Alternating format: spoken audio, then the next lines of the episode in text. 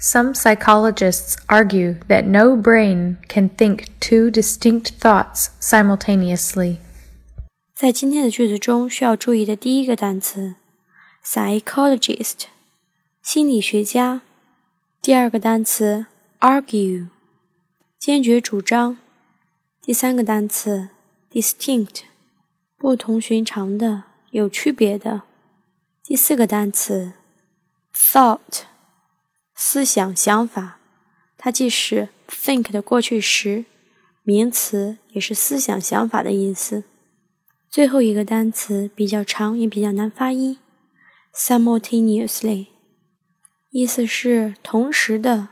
在今天的句子结构中，that 引导宾语从句，整个句子的意思就是，一些心理学家认为。没有大脑可以同时思考两个不同的思想。Some psychologists argue that no brain can think two distinct thoughts simultaneously. We are at 智也英语。Thank you.